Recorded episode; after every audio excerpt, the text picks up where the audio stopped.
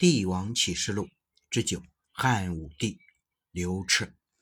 刘彻十六岁登基，为巩固皇权，汉武帝建立了中朝，在地方设置了刺史，开创了察举制，选拔人才，采纳主父偃的建议，颁行推恩令，解决亡国势力，并将盐铁和铸币权收归中央。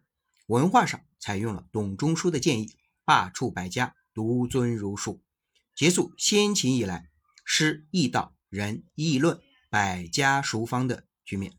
汉武帝时期，攘夷拓土，国威远扬，东并朝鲜，南吞百越，西征大宛，北破匈奴，奠定了汉地范围，首开丝绸之路，首创年号新太学。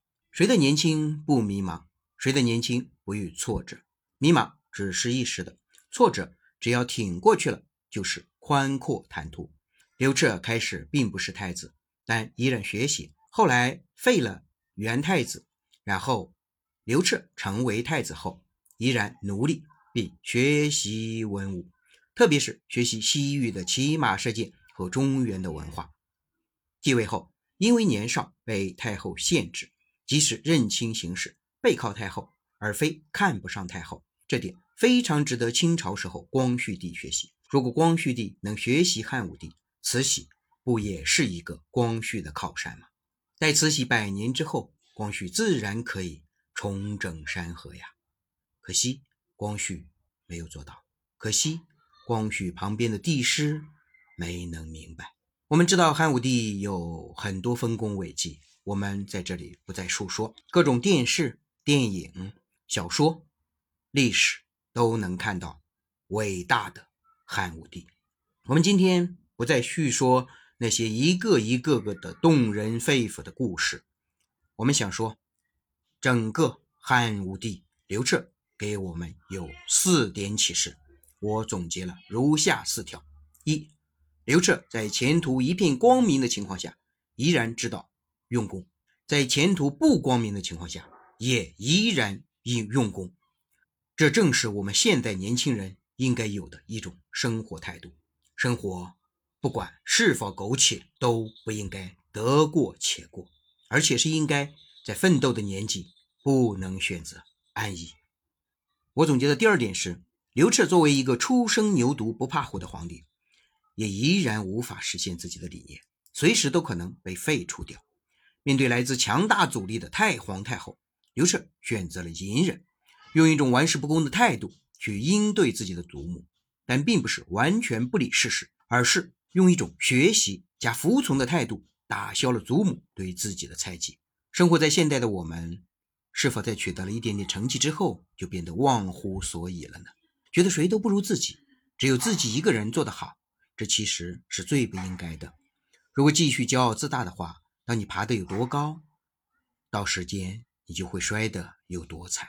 第三，无为而治是汉朝时期治国的根本策略。在汉初一直如此，但是这和刘彻想要实行的儒家文化治国策略相冲突啊！所以在自己没有强大的力量改变这个事实的时候，刘彻选择了隐忍。公元前幺三五年，太皇太后窦氏去世，刘彻终于可以实行自己的治国理念了，而不会再受到别人的掣肘。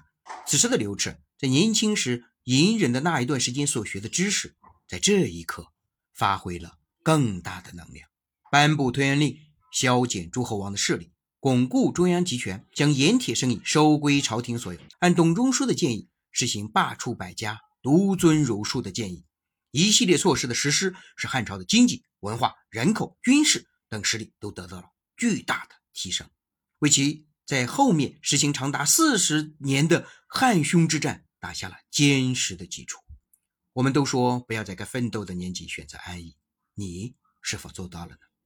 刘志最后的成功给我们很大很大的启示，即使在你面临挫折和不被信赖的时候，依然要相信自己，而且不能自暴自弃，可以试着换另外一种态度去生活，补充充实自己，改变自己，让自己变得更强大。虚心学东西可以改变很多事情，改变你自己，也可以影响你身边的人，这就是能力。第四点，生活不是苟且，更不是得过且过，也不是所谓的内卷。生活是一种态度。当你面临挫折的时候，可以选择去用另外一种态度去生活，但永远不要选择安逸，不要选择放弃。永远要相信一句话：努力或许也无法改变一些事情，可是你拥有了过程与经验。你要是不努力，就一定没有办法去改变一些事情，而且将一无所有。